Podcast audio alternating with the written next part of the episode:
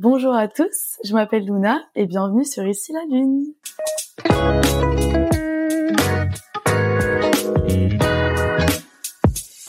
Bonjour Alex. Salut. Ça va Ça va?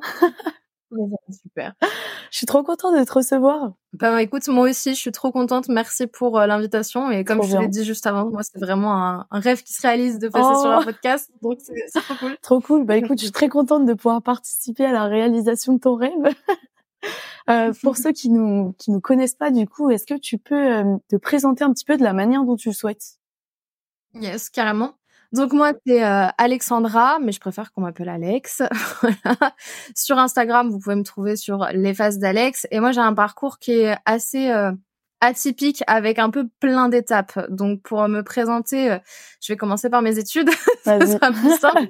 Donc, j'ai fait des études de psychologie et de criminologie. En Oh. plein milieu de mes études, je me suis lancée dans un business pour travailler dans la santé et le bien-être à côté de mes études. De base pour un complément de revenu, mais c'est devenu aussi une, une vraie passion pour moi. Et en fait, ça m'a permis d'allier, ça m'a permis d'allier les deux, d'allier les deux approches et d'en savoir plein sur la santé et le bien-être euh, en général. Et à la, vers la fin de mes études, à la fin de mon master, bah, je suis tombée dans euh, le fameux, le fameux THG, le fameux Ouf. trouble euh, anxieux, notre ami, on va en parler juste après. notre grand ami. Et euh, je pense que tu me poseras des questions là-dessus. Mais voilà, j'ai un background avec euh, trouble anxieux et euh, burn-out. Ok. dès la sortie de mes études, dès que j'ai commencé mon premier emploi dans mon domaine d'études, Ok. et ça m'a permis en fait de d'apprendre plein de choses derrière, mais surtout derrière de me dire que le salariat au final c'était pas quelque chose qui me convenait à moi personnellement. hein. Il y a des personnes qui sont très bien mais moi ça me convenait pas, j'étais bridée et je me sentais pas bien. Et aujourd'hui, du coup, je suis 100% à mon compte avec des accompagnements dans la santé et dans le bien-être. Cool. Trop bien. Bah, en plus, du coup, de ce que j'ai compris, tu as fait tes études déjà là-dedans. Donc, c'est déjà quelque chose qui t'intéressait, la santé mentale, tout ça. C'est un sujet qui te parlait déjà. euh. Clairement. Hein, c'est trop bien. Puis au final, même si, enfin, tu vois, le salariat, ça t'a pas plu, mais je trouve ça cool de aussi s'en rendre compte et de faire en sorte que, du coup, tu fasses quelque chose qui te plaît, quoi. C'est trop bien. C'est aujourd'hui, euh, ça correspond à qui tu es et à, et à ce que t'aimes faire, quoi. Donc, c'est trop bien. Trop, trop cool. Écoute, est-ce que tu peux nous raconter un petit peu euh, ton, ton petit passage du, TA, du TAG ou même ta relation avec l'anxiété en général, tu vois, comment ça a commencé pour toi? Est-ce que tu te définirais comme quelqu'un d'un peu hypersensible, tout ça? Enfin, voilà, je te laisse euh, vraiment. Ok, il y a, y a du taf. Hein, Ouais. qu'avec cette. T'inquiète, on a le temps, c'est exprès. là. les gens adorent quand c'est long. Trop Donc, cool. vas-y. Moi, franchement, j'adore répondre à ces questions, donc ça va être, ça va être trop cool. Trop bien. Mais je commencerai par dire qu'en fait, ma relation avec l'anxiété, euh, elle a commencé maintenant avec le recul, en tout cas que j'ai Mm. aujourd'hui, elle a toujours été là. Je, je le savais pas.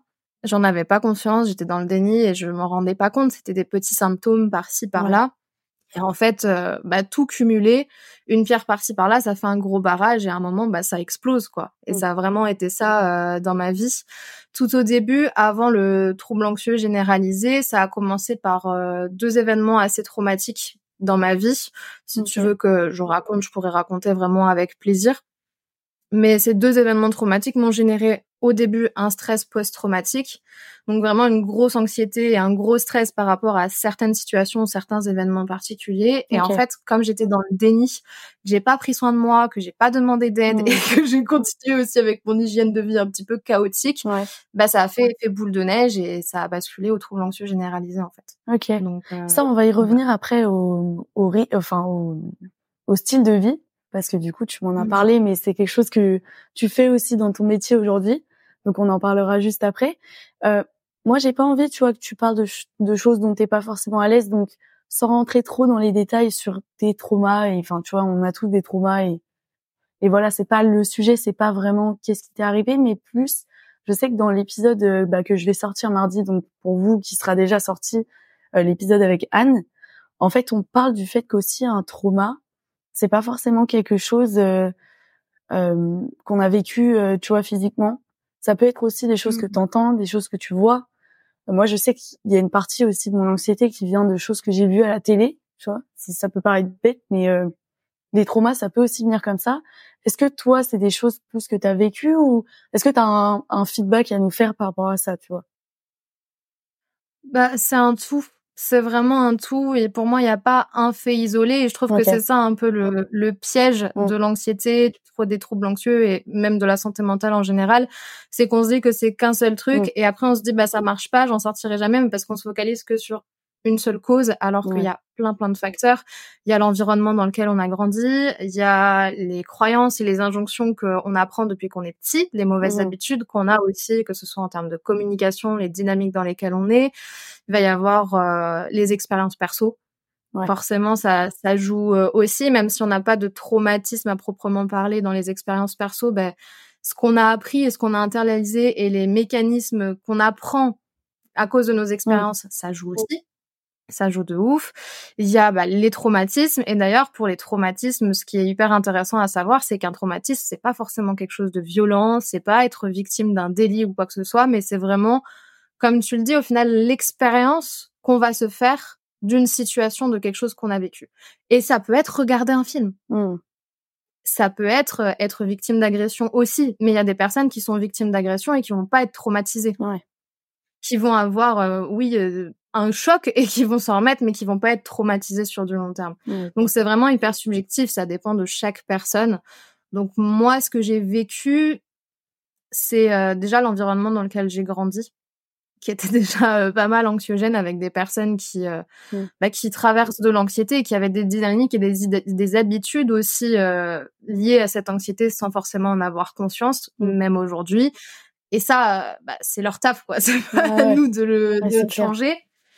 Mais il y a ça, il y a les expériences aussi que j'ai vécues, parce que j'ai été victime de harcèlement quand j'étais au collège et au lycée. Donc forcément, même si aujourd'hui c'est plus quelque chose qui m'impacte, mmh.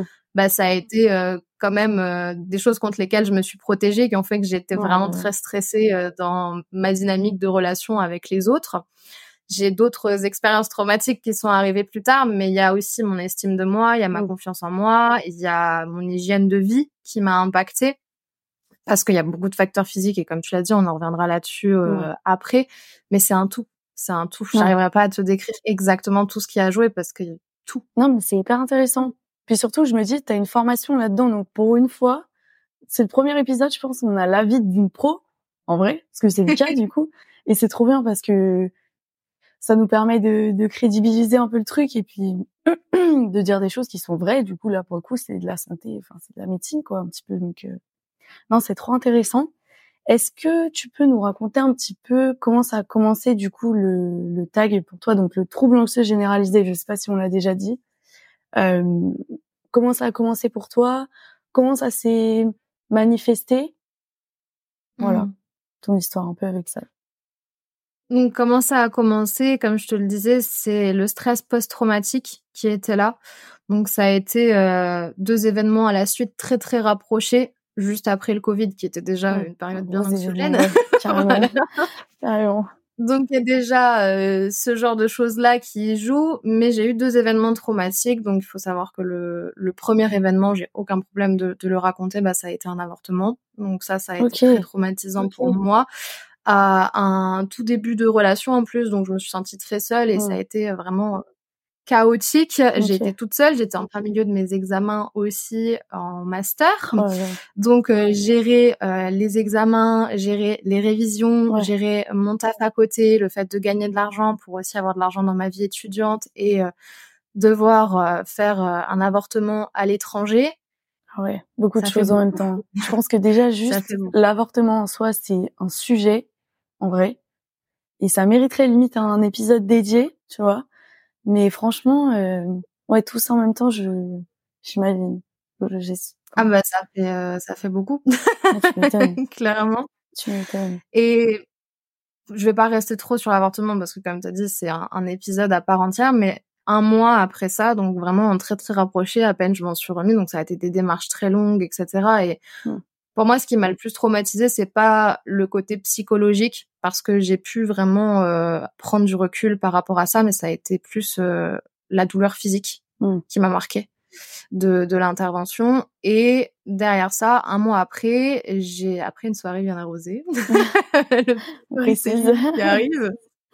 Après une soirée euh, bien arrosée avec des amis où j'ai pas su moi-même poser des limites, dire stop et je, je rentre parce que j'étais, j'avais trop bu, hein, clairement.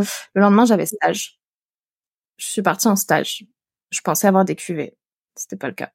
Ah, Et sur le retour du stage en voiture, eh bien là, je pense qu'il s'est passé plein de choses en même temps parce que j'ai l'alcool, je pense qu'il est redescendu totalement à zéro, même si je me sentais pas bourrée ou quoi que ce soit. Mhm. Sinon, j'aurais pas pris le volant, hein, évidemment. Mais euh, je pensais que j'étais déjà à zéro, alors qu'en fait, pas du tout. Énorme fatigue après une journée de réunion à mon stage, chose qui booste pas du tout t'es de moi. J'imagine. Et euh, la nuit, donc euh, il pleuvait aussi, autoroute, donc bien monotone, mais euh, qui dit pluie dit aussi qu'on était en hiver, une buée, et en fait ça a fait plein de choses en même temps pour moi à gérer la buée, à gérer la pluie, à gérer l'éblouissement avec les phares à cause de la pluie, à rouler de nuit alors que c'est qu'une route de 25-30 minutes, j'avais l'habitude de la faire. J'étais fatiguée, l'alcool qui redescend, j'ai cru que j'ai failli faire un malaise en fait. Et en fait, aujourd'hui, je saurais jamais te dire si j'ai fait une crise de panique au mmh. volant ou si j'ai failli faire un malaise.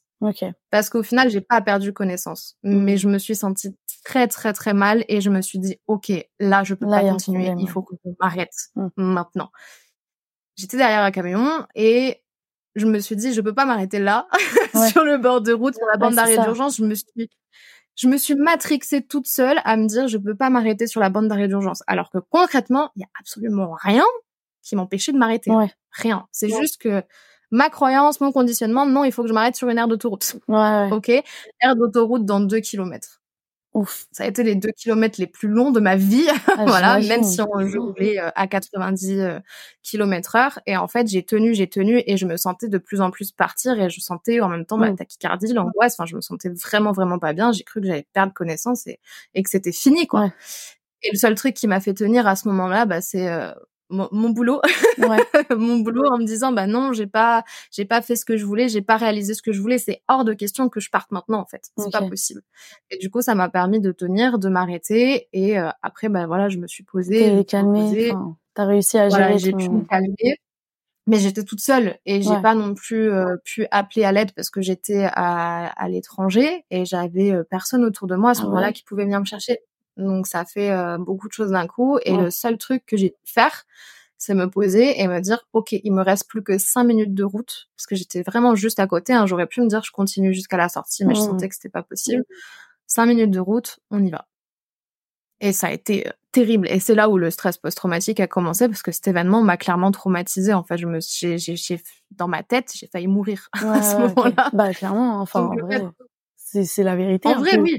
Parce que ça peut être hyper dangereux en voiture, surtout sur une, route où ça va vite quand même, 90. C'est pas l'autoroute, mais c'est quand même hyper dangereux. Bah, c'était l'autoroute, c'est moi qui roulais ah à 90 parce qu'il ah oui, c'était l'autoroute, oui, donc euh, quand même vachement dangereux, quoi. Ouais. Non, mais tu m'étonnes. Et surtout, ça me fait penser, enfin, pour euh, lâcher une petite anecdote euh, pour nourrir un peu l'échange. Euh, pour ma part, j'ai déjà fait une crise en voiture et c'est un mmh. des trucs qui m'a aussi beaucoup marqué.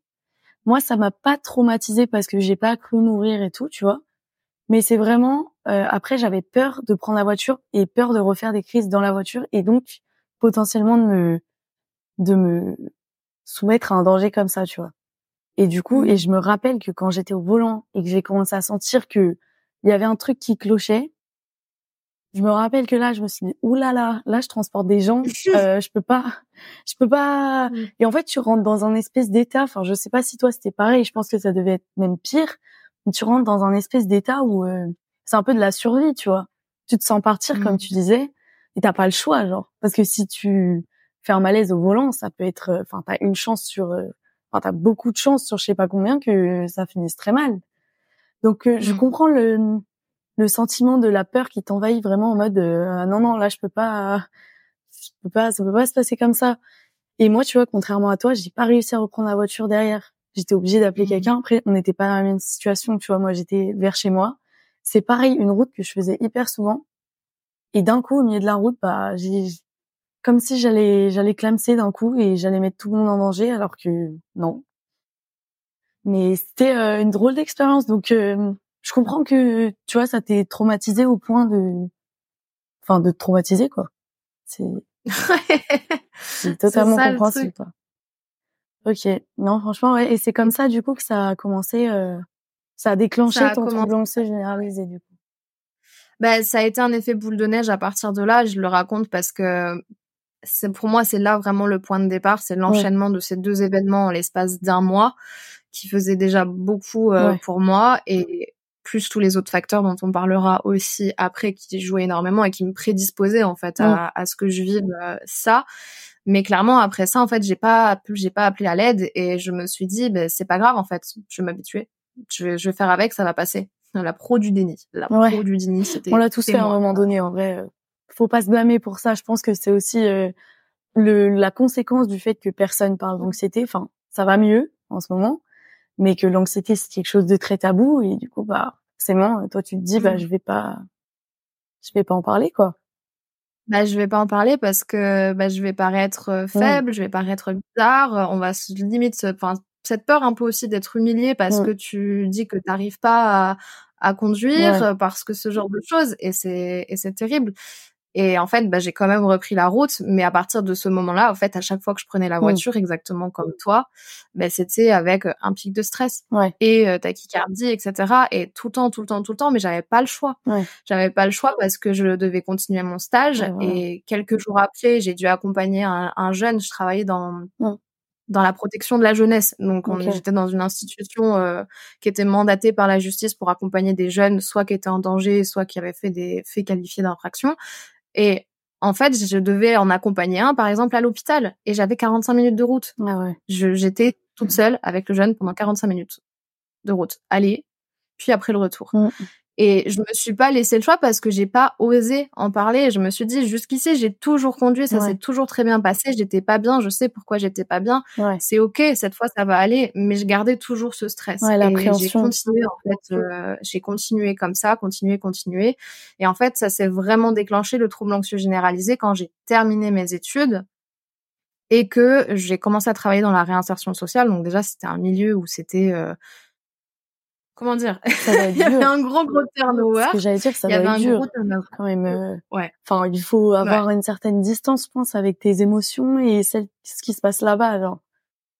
Mmh. Ouais, là j'accompagnais euh, donc c'était des, des hommes seuls majeurs qui avaient euh, en fait très peu de ressources et euh, qu'on devait accompagner administrativement dans leur démarche. Mais il y en avait qui avaient des parcours euh, vraiment de, de dingue. Il faut s'accrocher en fait quand ouais, en face et que t'entends euh, leur parcours et que t'es là pour les aider. Bah, t'es pas là que pour le côté administratif au mmh. final, mais t'es là aussi mentalement, psychologiquement.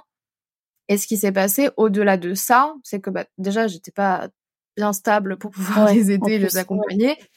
Mais il y a aussi le fait que c'était un, un domaine dans lequel il y avait aussi beaucoup de turnover à ce moment-là et je, remplaçais deux CDI 35 heures alors que j'étais à 27 heures. Pour un premier taf, ça fait beaucoup. Ah J'avais une manager qui remplaçait trois managers, donc qui n'étaient pas vraiment présentes pour moi. Et du coup, ça a été euh, beaucoup de pression, ça a été terrible. Environnement euh, très euh, très compétitif, très les collègues te regardent de travers, etc. Parce que t'as pas le même diplôme qu'elle. Enfin, c'est vraiment une ambiance ouf. voilà. Et à ce moment-là, bah en fait, juste ça s'est empiré parce que je devais prendre les voitures de service. Donc même si je vais toujours ce stress post-traumatique de la voiture, mmh j'avais trouvé mes petites habitudes avec ma voiture pour me rassurer. Et même si j'avais le stress, je commençais bah, à quand même arriver à conduire et faire mes trajets. C'était très dur émotionnellement, mais je le faisais quand même. Mais quand j'ai dû prendre des voitures autres que la mienne, mmh. bah, ça a été très dur. Donc tout ça accumulé fait que je me suis totalement déréglée euh, en fait euh, niveau de mon système nerveux, ça faisait trop de stress. Et juste, c'est parti de, de, partout, en fait. Pour tout et pour rien, je, je, stressais, je me sentais pas bien. Et là, ça a été euh, terrible. Ouais, Descente aux enfers. Ah ouais. Tu m'étonnes. Et tu vois, ça me, ça m'énerve un petit peu d'entendre que, enfin, c'est souvent le cas que, enfin, tu vois, c'est le cas du burn-out, en fait, c'est quand l'entreprise, elle, elle se rend pas compte, je pense, de mmh. l'importance, enfin, des conséquences qu'ont certains choix, euh, bah, de stratégie, genre juste que bah, une personne remplace deux CDI, c'est pas normal.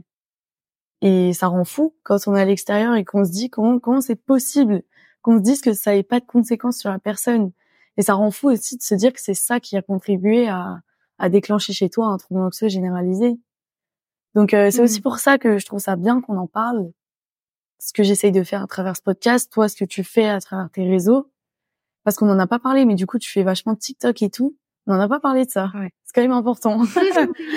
tu pourras dire ton TikTok euh, à la fin. Genre, on, mettra tout en, lien et tout ça. Mais euh, je trouve ça bien que du coup, il y ait beaucoup de gens qui prennent la parole, même si c'est compliqué, parce que c'est un sujet mmh. tabou et tout, pour que justement des gens qui soient dans des entreprises comme ça ou des institutions prennent conscience que la santé mentale, c'est pas juste un truc dont on parle comme ça parce que c'est marrant, ça fait bobo. Non, non, c'est un vrai truc. Et ça peut être le cas. Enfin, du coup, de ce que tu nous dis, c'est que c'est là qu'a commencé aussi ton burn-out, c'est ça? Les deux en même temps. Ok, en même temps. Ouais.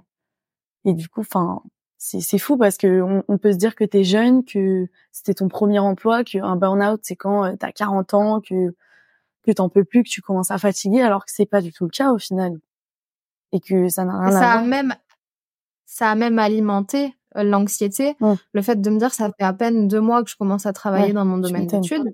Je travaille pas depuis assez longtemps en plus pour cotiser au chômage, donc en fait, là j'avais mon business à côté, donc j'avais toujours une solution pour générer de l'argent. Donc ça aussi c'est le, truc qui était cool au final, mais tu te dis, ah, ça fait deux mois que t'es dans le, dans, tu viens de sortir de tes études, tu te sens incapable. Ouais. Tu te dis, mais attends, euh, on va me juger, on va me, on va me trouver nul. Et même soi-même, on se trouve nul. On se dit, mais attends, si, si là, j'y arrive pas pendant deux mois, je vais faire comment pendant 40 ans? Mmh. Parce qu'il faut pas oublier que de base, quand on commence, quand on finit ses études, on se lance pour 40 ans euh, en moyenne. Si on va dans le domaine vraiment et mmh. la routine et mmh. comment on imagine le monde du travail aujourd'hui, de manière générale, on se dit, eh ben, de 20 à 60 ans, allez, c'est parti en fait et comment je, je, c'était impossible et inimaginable pour moi de me dire là pendant 40 ans. Mmh. alors que ça fait deux mois. Non. Je pense que déjà c'est un truc dans dans une situation normale entre guillemets c'est déjà quelque chose je pense qui est difficile pour euh, pas mal de jeunes comme nous.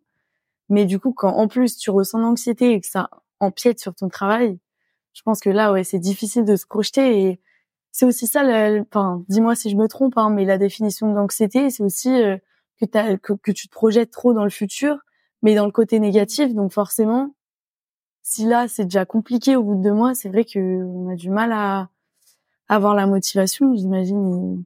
Et, ça, ça peut poser problème. Ouais. C'est clair. Bah c'est clair. mais oui, c'est ça. Euh, ouais. Anticipe négativement tout ce qui peut arriver, hein, les scénarios catastrophes, ce genre de choses, et ça te génère un, un stress énorme. Quoi. Ouais, tu m'étonnes. Et ça s'est passé comment pour toi après du coup? Est-ce que t'as t'es partie de ce boulot? Est-ce que ouais, Au bout de deux mois ou J'en suis un peu après? Ouais, au bout de deux mois. C'est pour ça que je dis deux mois. Ok, ok. Mais j'ai et pourtant ça a été très dur parce que de base, on va dire euh, légalement, comme j'avais, en fait, j'ai fait de l'intérim pendant un mois, un mois et demi dans dans cette boîte. Okay. Et après, en fait, ils m'ont euh, signé un contrat CDD d'un an. Ok parce qu'ils n'avaient pas euh, d'autres contrats et que moi j'étais pas intéressée pour l'instant pour le CDI. Tout le monde ne comprenait pas. Mais alors au CDI, c'est le ouais. truc Et moi en fait, je euh, moi je comprends. Non en fait, je, veux pas. Je veux pas. Et du coup, bah let's go pour euh, le, le, CDD d'un an. Je l'ai signé et en fait trois semaines après, je l'ai arrêté. Et ça, ça m'a demandé vraiment énormément de courage. que d'oser dire à ma manager qui en soi même si elle pouvait pas être présente pour moi et que elle aussi elle croulait sous une charge de travail inhumaine. Il faut le dire, elle a toujours été quand même hyper bienveillante, accueillante, elle m'écoutait et ça a facilité aussi le fait que je puisse aller vers elle. Mais en fait, ça a été terrible pour moi de me dire, ok, donc là, déjà légalement, je m'étais renseignée, euh, je peux pas rompre un contrat comme ça, comme si j'étais en CDI et demander un, voilà, je sais plus comment ça s'appelle. Enfin bref, tu vois ce que je, ouais, je vois. C'est un peu compliqué tout ça. Hein. C'est vrai que mon premier taf, en plus, c'est et normalement, légalement, un CDD, t'es censé arriver jusqu'au bout. Ah ouais. T'es censé aller jusqu'au bout et tu peux avoir des arrêts maladie, etc. En fait, dans mon parcours, je suis allée chez la médecine du travail. Je suis allée chez le médecin. Mais en fait, ils m'ont pas mis en arrêt maladie. ils m'ont dit, bah, continuez pendant trois semaines. Et si dans trois semaines, bah, ça s'arrange pas, bah là, on verra pour vous mettre un arrêt maladie. Mais trois semaines, c'était plus possible pour moi. Déjà, une journée c'était c'était l'enfer. Mmh. et je me suis dit c'est pas possible. Et je me suis retrouvée face à de la médecine du travail qui me disait bah, écoutez vous êtes allé chez le médecin. Le médecin il vous a prescrit des antidépresseurs. Le médecin qui me prescrit des antidépresseurs pour le coup j'avais une formation bah, comme je l'ai dit j'ai une formation en, en psycho. J'ai pas une formation de médecine mais on a fait de la pharmaco quand même. Il m'a prescrit les antidépresseurs les plus forts qui existent.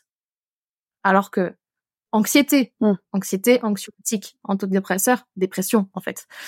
Euh, Et si jamais ça marche pas, bah là on trouve des alternatives et peut-être on va vers des antidépresseurs. Là pourquoi pas? Mais en fait le type m'a pris à, avant 8 heures du mat, il m'a parlé pendant 5 minutes, il m'a pas écouté et il m'a dit bah tu prends tes antidépresseurs et tu prends rendez-vous chez un pro.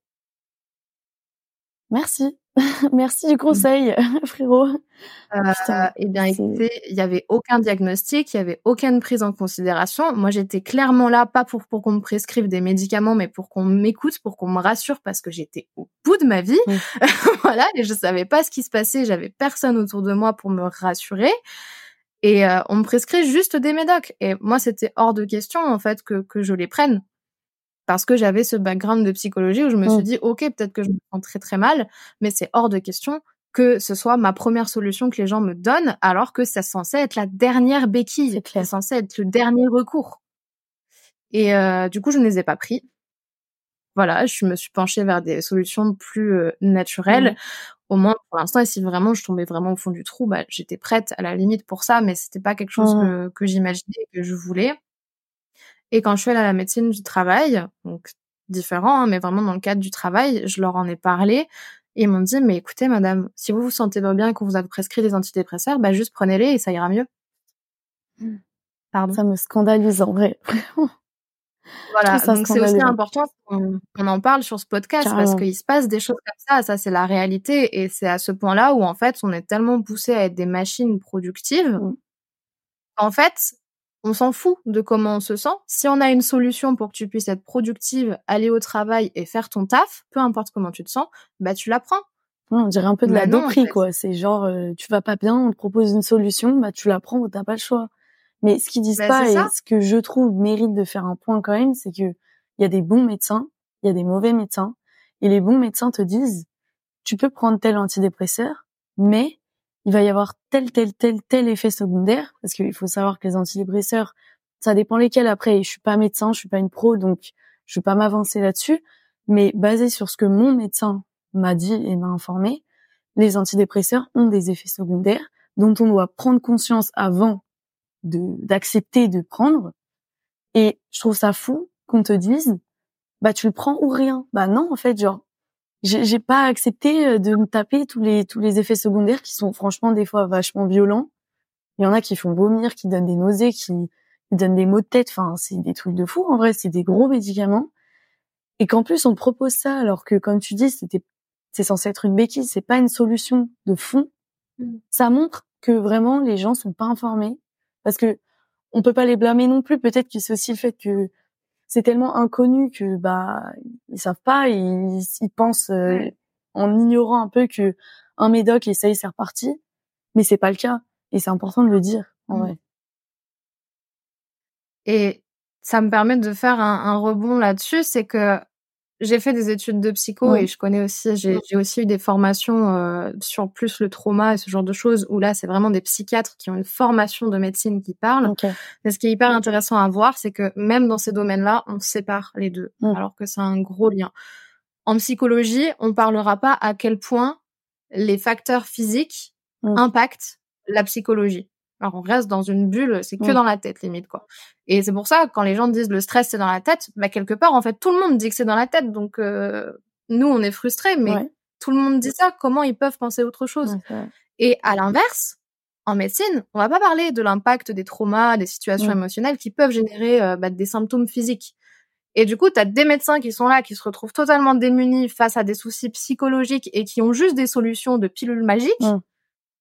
Et à l'inverse, en psychologie, bah, on se retrouve totalement impuissant parce que bah, des fois, on travaille, on fait de la thérapie, etc., mais on travaille pas en fait les, les fondamentaux aussi qui peuvent générer de l'anxiété autre que les traumatismes, que les blocages et que les pensées anxieuses en fait.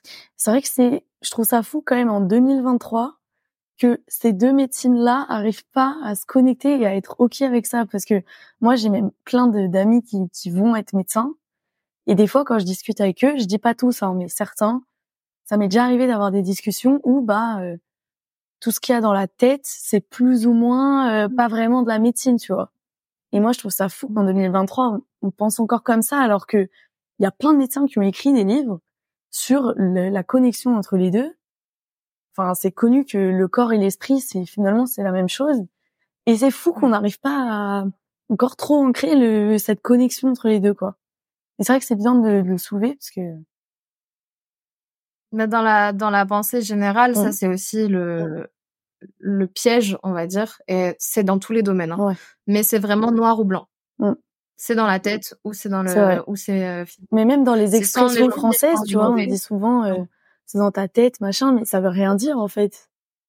Si je le ressens, même tu vois, dans le cas du trouble anxieux, moi je me suis très longtemps dit, je pense une dizaine d'années, je disais moi-même, non mais t'inquiète, c'est dans ma tête. En fait, non, la douleur, je l'avais, tu vois. C'est pas moi qui, enfin, c'est plus ou moins mon cerveau qui l'inventait. Mais d'un côté, une douleur, c'est le cerveau qui te l'envoie. Enfin, c'est le, tu vois. Du coup, quand tu reprends les bases comme ça, tu te dis, mais attends, euh, en fait, ça vaut pareil que quand j'ai de la fièvre. C'est mon corps qui s'alerte, mmh. quoi. Juste, bah, c'est la cause, c'est que là, c'est pas un virus, c'est que je pense quelque chose. Mais c'est vrai que c'est difficile à, à rentrer dans la tête mmh. quand, dans la tête. Du coup, je dis le truc que je dis qu'il faut pas dire. Super. c'est dur à rentrer en ah, soi, dans son esprit quand, quand ouais, c'est pas quelque chose qui est euh, soutenu par la majorité des gens, quoi. Du coup, quand t'as quitté ton travail, comment ça s'est passé après pour toi? Est-ce que ça allait mieux? Est-ce que c'était vraiment ça la source du problème, ouais, ou du coup Non. ah, c'est tout ça a pas du tout été euh, la source du problème parce qu'il y avait vraiment énormément de choses mmh. que j'avais mis un peu, vous savez, comme quand on est petit et qu'on dit qu'on range sa chambre, on fout mmh. le lit, ah là, c'est rangé, bah, le même délire. J'adore le parallèle, je vois très bien. Ma mère aussi voit très bien. Ben j'avais mis plein de choses là sous mon lit et en fait bah il y a un moment il fallait vraiment ranger quoi. Parce que c'était plus euh, possible. Fallait sortir euh, dépoussiérer. Ok ça ça va où? Et c'est ça en final euh, apprendre à sortir d'un trouble anxieux parce que il y a beaucoup de personnes qui se disent mais attends il y a genre c'est pas si facile. Enfin quand j'en parle en tout cas sur les réseaux sociaux T'as plusieurs teams. T'as la team des gens qui disent si c'était aussi simple que ça, ça se saurait. Mais au final, bah ça, c'est des personnes qui sont persuadées qu'elles n'ont pas de, de clés et de pistes et qu'elles ne peuvent pas en sortir alors que c'est faux et quelque part elles se mentent à elles-mêmes et c'est trop dommage. T'as aussi la team des personnes, bah j'ai tout essayé, j'en sors pas et ces personnes-là généralement bah c'est faux. Mmh. T'as pas tout essayé, sinon t'en serais sorti parce qu'il y a, y a rien de, y a rien de miraculeux, il y a rien de magique et c'est pas une fatalité de vivre de l'anxiété. On a tous des solutions dans, dans toute la planète, dans tout le fonctionnement du monde. S'il y a un problème, il y a une solution. C'est-à-dire que même les plantes qui sont toxiques dans la nature, elles ont toutes un remède. Mmh. Donc il n'y a pas de raison que nous, humains, euh, si on a un problème, on ne puisse pas le solutionner. Non, c'est vrai, c'est vrai. la vie, elle est bien plus intelligente que ça. Et euh, souvent, la question, c'est, OK, est-ce que tu as essayé assez longtemps?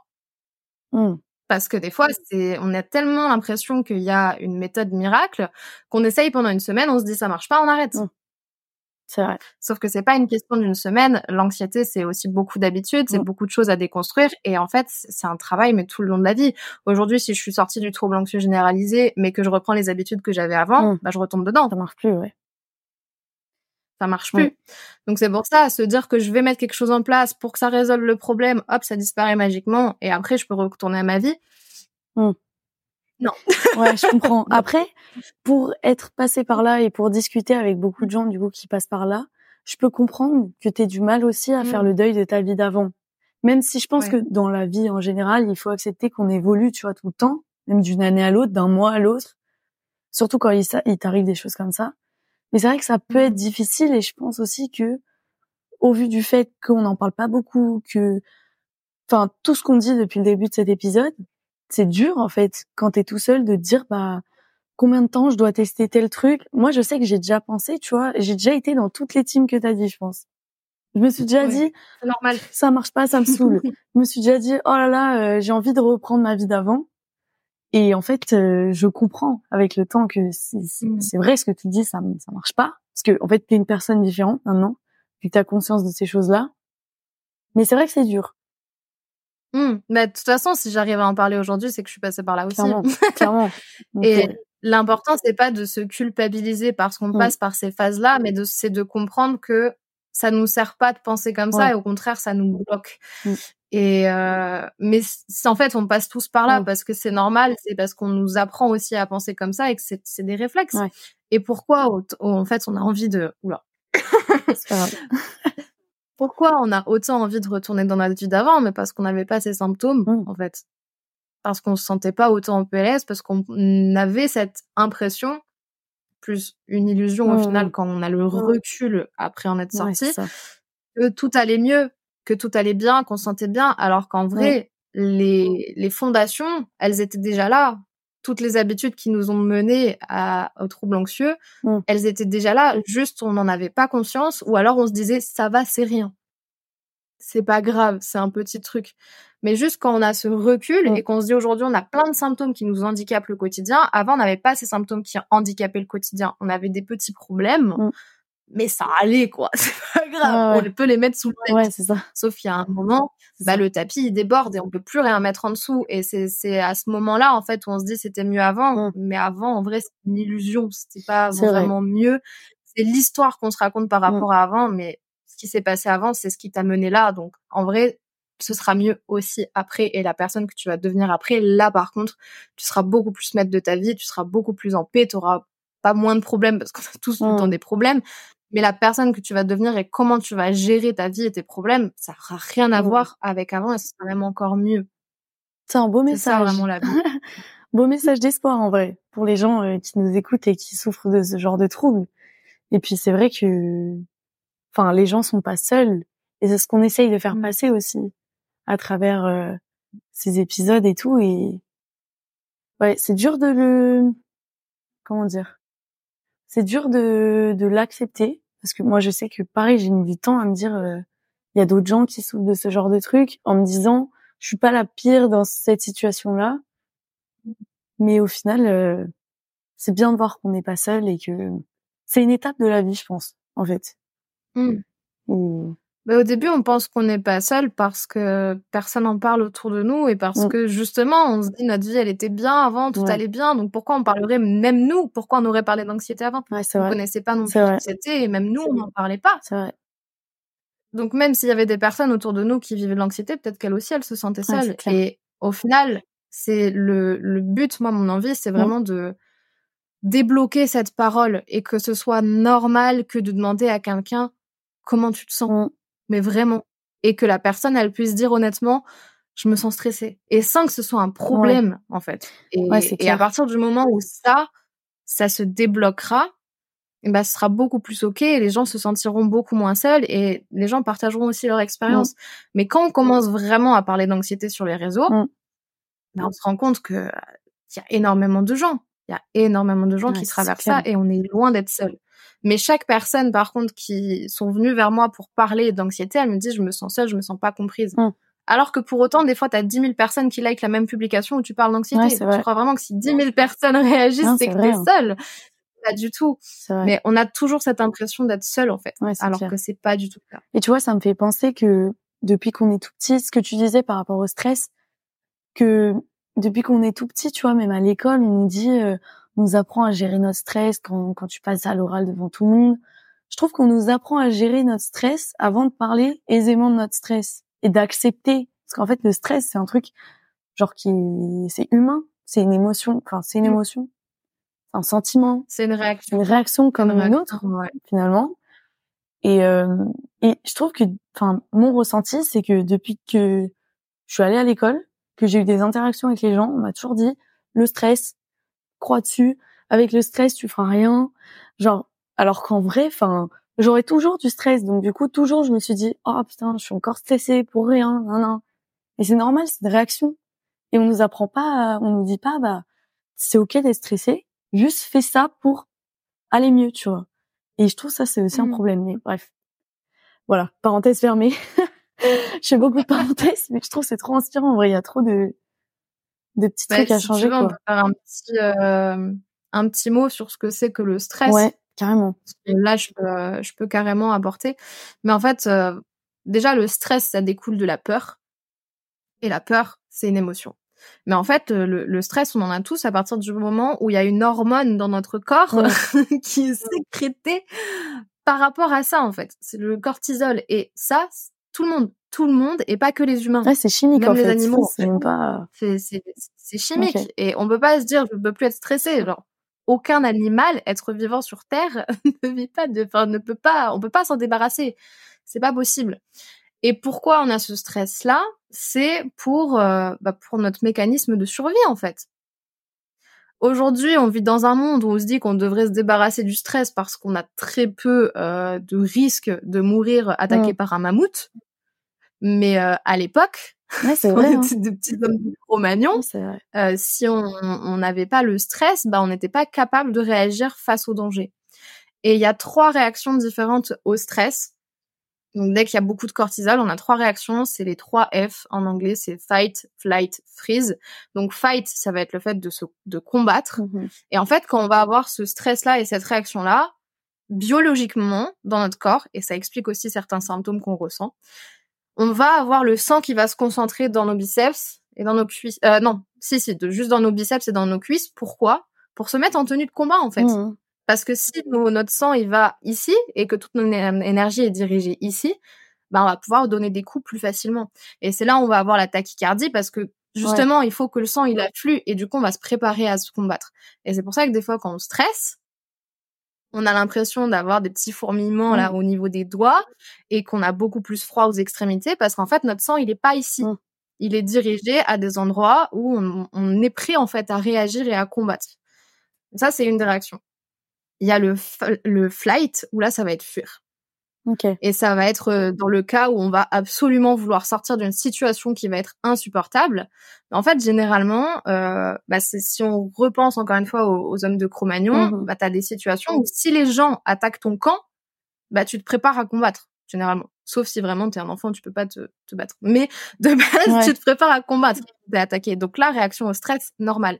Par contre, si tu te fais attaquer par un tigre, là, tu cherches pas à combattre. Ouais, c'est vrai. Ok. Là, plutôt, tu, tu, tu, tu pars. Ouais, ouais. tu, tu pars. Tu cours. Et le puis tu cours. Et là, pareil, dans les jambes et dans les bras, parce que c'est pour pouvoir avoir l'énergie en fait de courir et de donner le maximum en fait.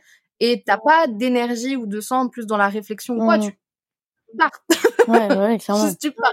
On se casse ça. Et la troisième réaction, pareil, ça peut être dans le cas où, par exemple, on se fait attaquer par un gros animal et que là, on ne peut pas survivre. Bah, c'est le freeze. Et là, c'est juste, tu fais le mort, en fait. Tu t'immobilises parce que si tu fais le mort, peut-être qu'il y a moyen qu'au final, l'animal, il va t'oublier et il va mmh. passer sans te voir. Mais en fait, tu fais le mort et tu te coupes.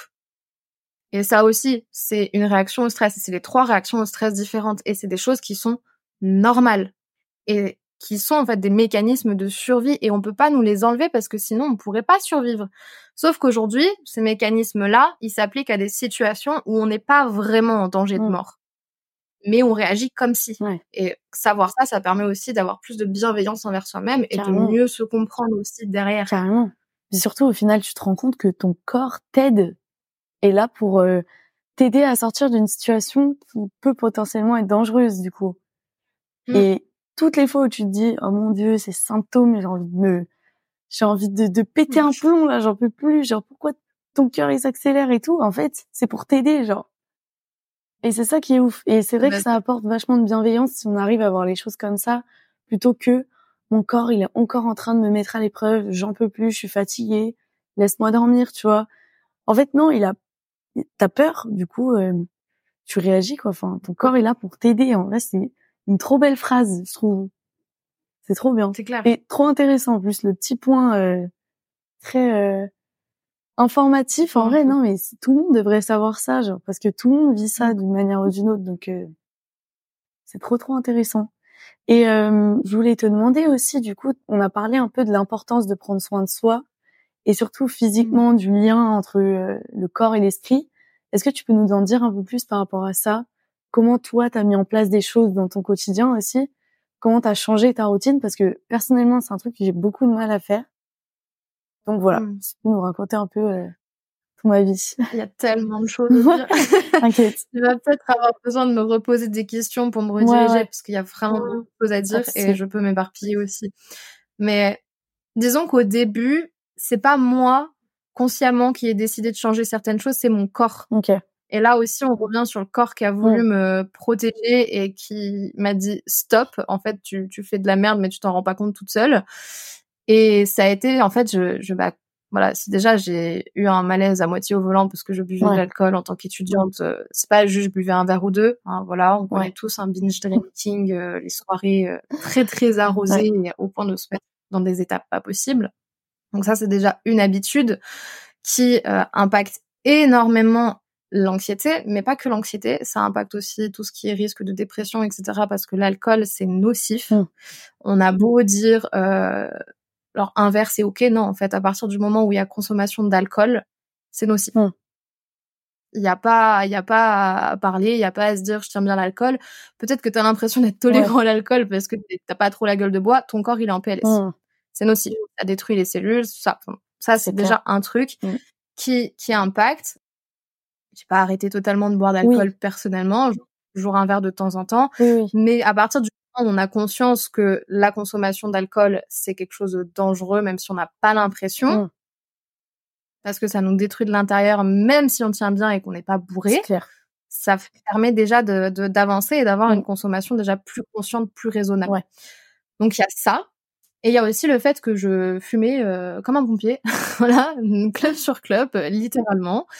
Et aujourd'hui, je me sens plus du tout comme ça, donc ça me fait trop bizarre de reparler de l'époque où j'étais euh, euh, un pompier, où je fumais, mais franchement, au moins 10 clubs T'étais une grande fumeuse, quoi. fumeuse ah quotidienne. ouais. ouais, ouais, Ok. Ouais, ouais. J'avais, j'avais tout le temps, euh, tout le temps des clubs sur moi. Je mmh. fumais tout le temps à chaque pause. Euh. Et en fait, je rythmais mes journées en fonction de mes pauses clubs. Mmh. Donc, euh, donc voilà, il y avait déjà beaucoup. Et quand j'étais dans le trouble anxieux généralisé, quand j'étais dans l'institution sociale, du coup, là, mon corps, il a commencé à dire stop. J'avais déjà essayé d'arrêter plusieurs fois parce que je savais que c'était, nocif pour moi. J'avais jamais réussi à dépasser un mois et demi sans fumer. ouais, en vrai, c'est, dur, hein, c'est une addiction en soi, donc. Euh, ouais.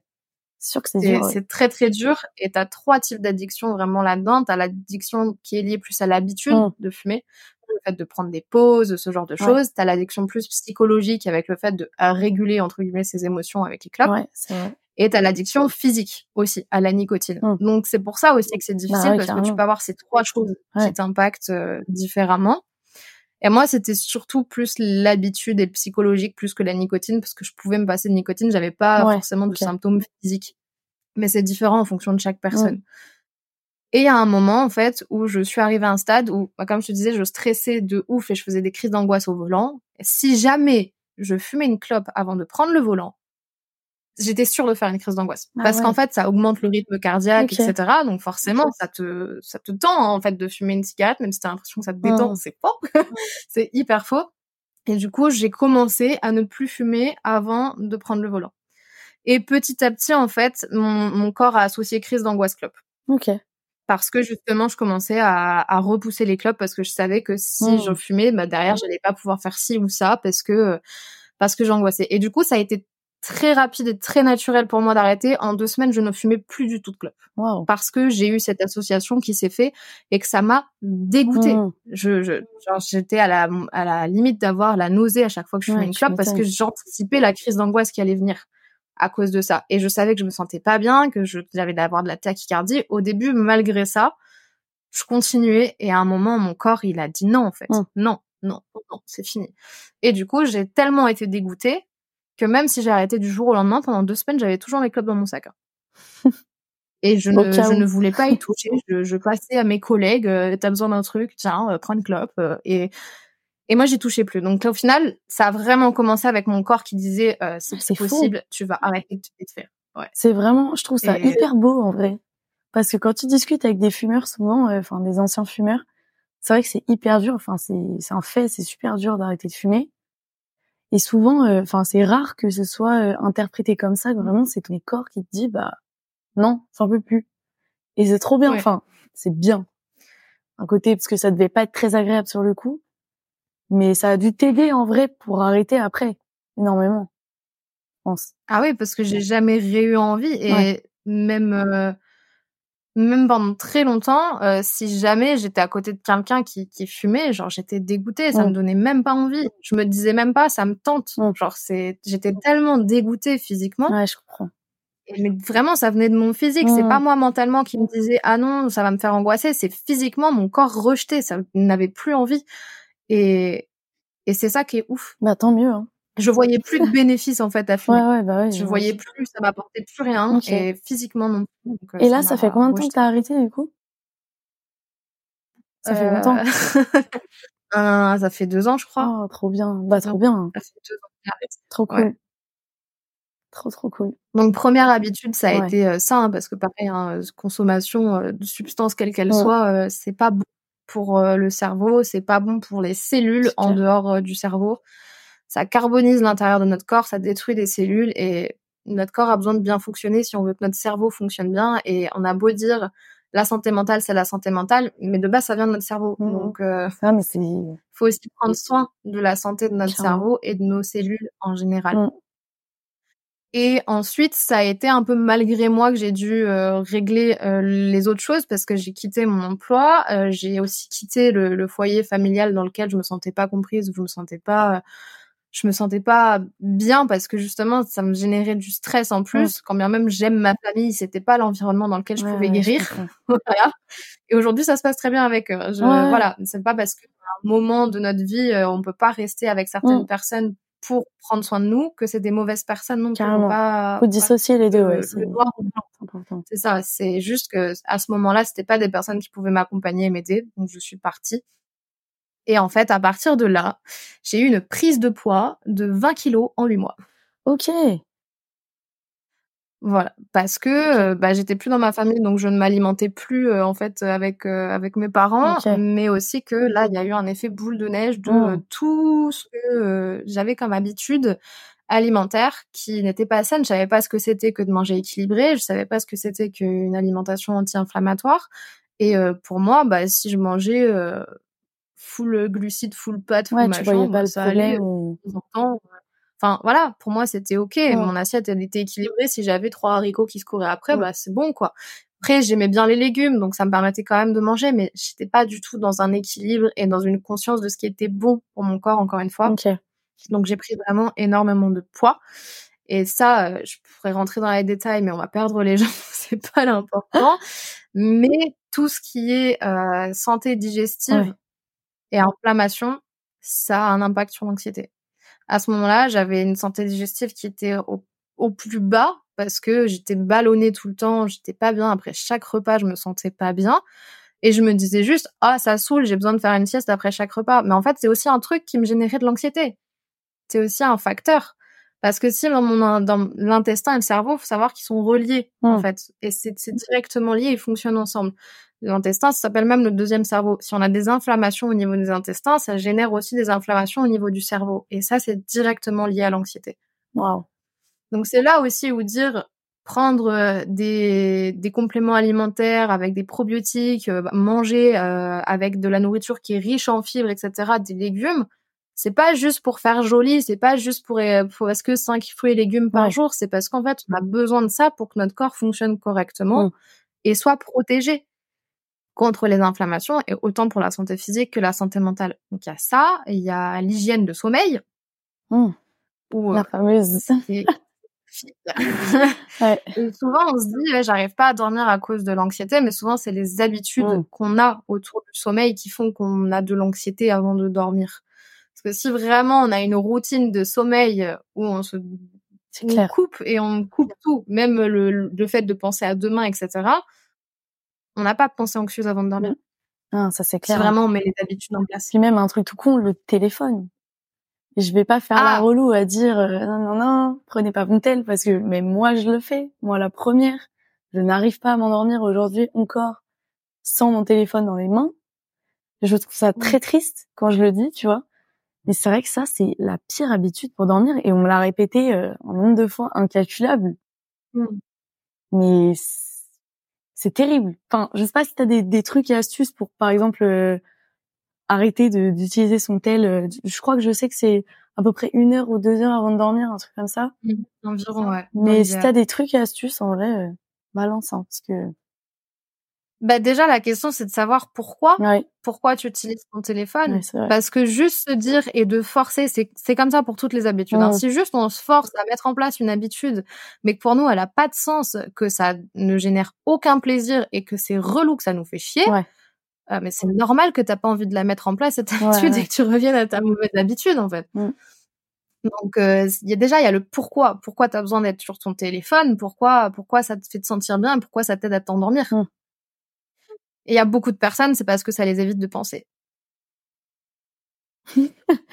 parce que ça les évite de se retrouver euh, avec eux-mêmes, ça leur occupe le cerveau. Mais il faut savoir que quand on dort, on est censé dormir. si ton cerveau il est occupé, tu vas pas dormir correctement. Donc il y a déjà le, ce truc-là parce qu'il y a beaucoup de personnes qui s'endorment avec le téléphone au-delà de juste rester avec leur téléphone euh, dans la main. Et du coup, le fait d'avoir toujours quelque chose, mais en fait, notre cerveau, même si nous on dort, il continue de capter. Hein. Mmh. On est, on est des récepteurs. Donc en fait, il va continuer de capter les informations et on va pas avoir un sommeil de bonne qualité à cause de ça, parce qu'on ne dormira pas vraiment mmh. profondément. On sera en train de se focaliser sur la régénération. Ok. Donc il y a ça. Il y a euh, le la lumière la lumière. On est des, des êtres euh, calés sur un cycle circadien, c'est-à-dire sur la lumière du soleil. Et en fait, on est calé pour normalement s'endormir quand il n'y a plus de soleil. Ok. Aujourd'hui, déjà, la lumière euh, électrique, ça impacte quand même aussi euh, notre cycle de sommeil. Donc, l'idéal le soir, c'est quand même de commencer à tamiser un petit peu les lumières parce que ça aide à commencer à ah se dire, OK, le soleil se couche, entre mmh. guillemets, dans notre corps. Mais euh, les écrans, en fait, ça génère de, de, la lumière comme la lumière du soleil. Et au-delà de se dire, euh, bah, c'est pas grave, je le coupe, je regarde pas l'écran, bah, on revient sur le fait que même si tu regardes pas l'écran, ton cerveau est occupé.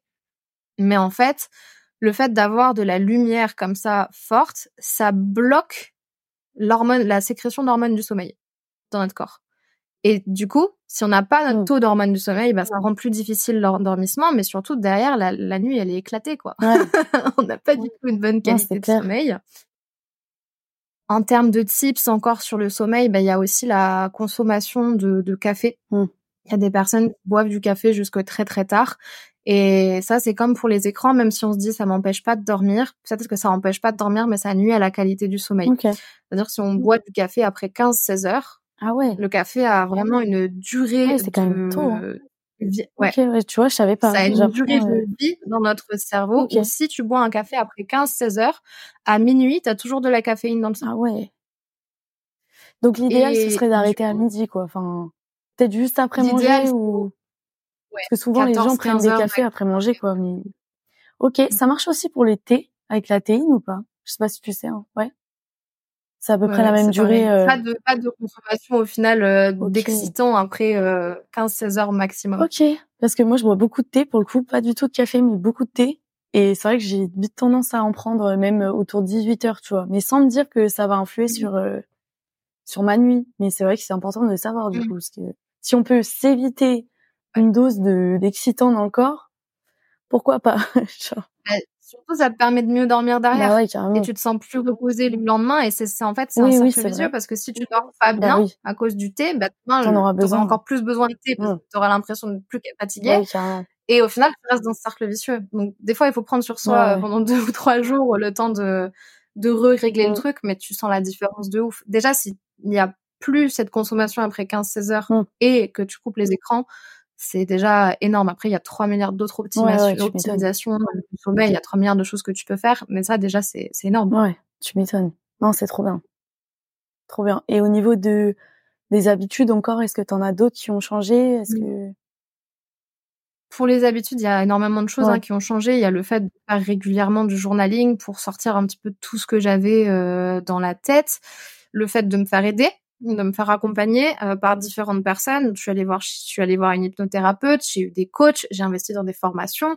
Genre, en fait, il y a beaucoup de personnes qui ont un peu cette retenue de se dire ouais mais j'ai peur en fait de, de mettre de l'argent dans des choses qui vont pas m'aider mais fait, à partir du moment où tu fais un pas en avant et que tu demandes des informations à quelqu'un ou tu prends une formation ou tu prends un truc, si euh, toi par contre tu ne l'utilises pas, là ça va pas t'aider. Mais dans tous les cas, ces personnes-là, si elles créent les formations, s'il y a des livres qui existent, s'il y a tout ça, s'il y a des professionnels qui existent, c'est pas pour rien.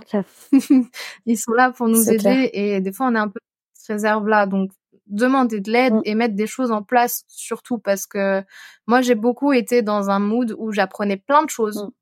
Mm où je bouffais plein d'informations et j'étais capable de te dire tout sur l'anxiété. Je savais tout, tout, tout de A à Z dans le cerveau, dans le mmh. corps, dans tout, possible et inimaginable. Et ça changeait pas. Et je me disais, ouais, mais ça marche pas. Mais en fait, ça marche pas parce que je l'applique pas. Oui, je le sais, mais je l'applique pas. et je, l'applique pas tous les jours. Et du coup, il y a l'habitude aussi de, de bouger, de prendre soin de son corps physiquement, mmh. de la vitamine D, le fait de, de sortir à l'air libre, le fait de faire du sport, le fait de bien dormir, le fait de faire attention à sa communication. en fait, c'est un tout. Et euh, à la relation, c'est tout, c'est tout. Ça veut pas dire qu'on a besoin d'avoir absolument tout qui est parfait en place pour pouvoir en sortir, mais moi je dis souvent que c'est comme un puzzle, mmh. tu vois, où tu as t'as toutes les pièces de ton puzzle qui sont éparpillées et chaque chose que tu vas mettre en place, ça va être une pièce de ton mmh. puzzle que tu vas rajouter et ça va se faire petit à petit. Petit à petit, tu vas te sentir mieux. Il y a des moments, tu vas avoir des rechutes, c'est normal. Il faut pas culpabiliser. Ça fait partie en fait de l'apprentissage. Et plus tu avances, plus tu mets des choses en place, plus tu trouves ce qui fonctionne pour toi et plus au final tu vas te sentir bien derrière. Mais il faut en fait se dire, ok, je vais mettre des pièces du puzzle et il y a certaines pièces du puzzle où elles iront pas au bon endroit. Ça veut pas dire que ça servira à rien, mmh. mais ça veut dire que ce sera peut-être pas le bon moment, peut-être pas l'endroit où il faudra la mettre.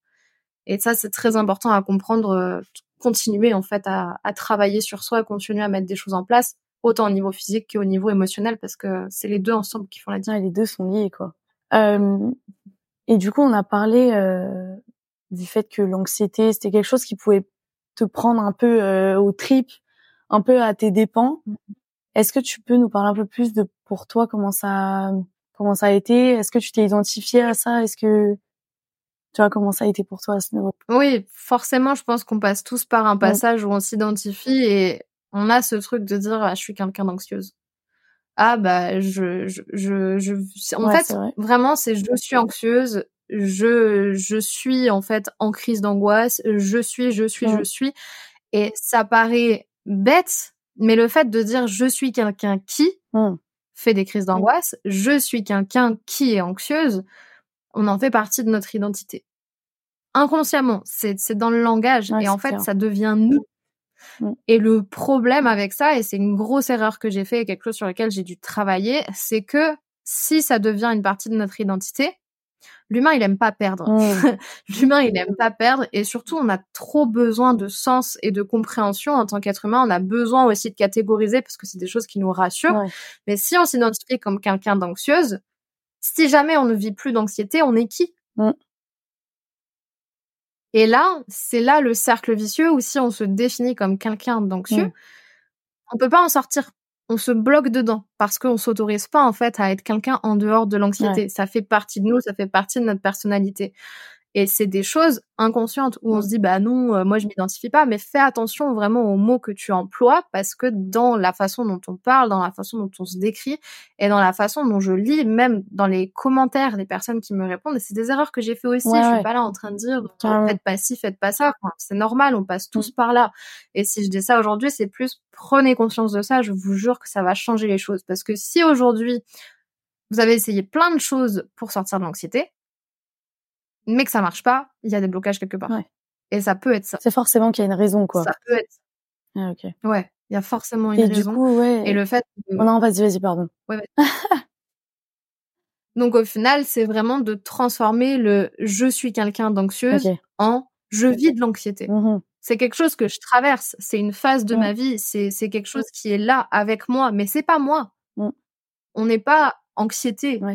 C'est comme on n'est pas nos émotions en général on n'est pas triste. Ouais, les émotions nous traversent. C'est pas la même chose. C'est ça. Et c'est pas un état permanent qui est tout le temps là. C'est vraiment juste quelque chose qui, qui est là, qui est passager et qui va changer. Mais si on se dit que je suis anxieuse, bah on le voit plus comme quelque chose de passager inconsciemment et du coup ça reste. C'est vrai. Ça peut pas partir. C'est vrai. Et après je me dis dans le cas du trouble anxieux généralisé, tu peux aussi avoir cette confusion vu que tu es tout le temps, temps, temps en train de faire des crises bah tu peux aussi te dire merde, je suis anxiété. Alors il faut garder à l'esprit comme tu dis que c'est pas le cas et que même le trouble anxieux généralisé c'est une phase et c'est encore une fois l'anxiété qui nous traverse mais c'est pas nous qui sommes anxiétés et mmh. c'est trop bien que tu le dises aujourd'hui parce que c'est vrai qu'on le dit pas souvent et c'est hyper important quand même. C'est hyper important. Bon bah je crois qu'on a fait le tour. C'est trop bien. Bah écoute, euh, merci beaucoup en tout cas ton intervention. Bah merci à toi pour l'invitation. Je suis trop contente euh, d'avoir pu partager tout ça et puis si ça aide euh, d'autres personnes, c'est encore mieux. Que ça aide à les comprendre, à, à, comprendre ce qui se passe, que ça puisse les aider à savoir qu'elles sont pas seules. Alors peu importe au final, tant qu'il y a quelqu'un, au moins une seule personne qui en retient du positif qui se dit Carrément. Merci pour cet épisode, ça m'a fait trop du bien et ça me permet d'avancer ne serait-ce que d'un pas en avant, mais c'est déjà énorme. De ouf. Et eh ben n'hésitez pas à nous le dire en tout cas si c'est le cas. Euh, vous pouvez nous le dire ah. sur arrobas ici la lune podcast ou sur le Insta de Alex. Est-ce que tu peux nous donner? Ouais, c'est les phases d'Alex, donc les LES, phase P-H-A-S-E-S et d'Alex D. Euh, de toute façon, vous retrouverez toutes les infos euh, dans la description de l'épisode comme ça. N'hésitez pas à aller nous dire ce que vous avez pensé de l'épisode et puis euh, et puis voilà, n'hésitez pas à suivre ce que Alex fait aussi parce que c'est vachement intéressant du coup. Et c'est carrément dans le thème. Bah écoute, merci bah beaucoup. Et puis euh, ah oui aussi un dernier truc que je voulais dire, je pense que ça pourrait être super intéressant qu'on refasse un épisode, on en parlera mieux en off, sur mmh. peut-être focaliser sur euh, tout ce qui est dont tu parlais de l'intestin, tout ça, médecine digestive, je sais plus comment t'as dit exactement. La santé digestive. santé digestive, je trouve que c'est un sujet à part entière.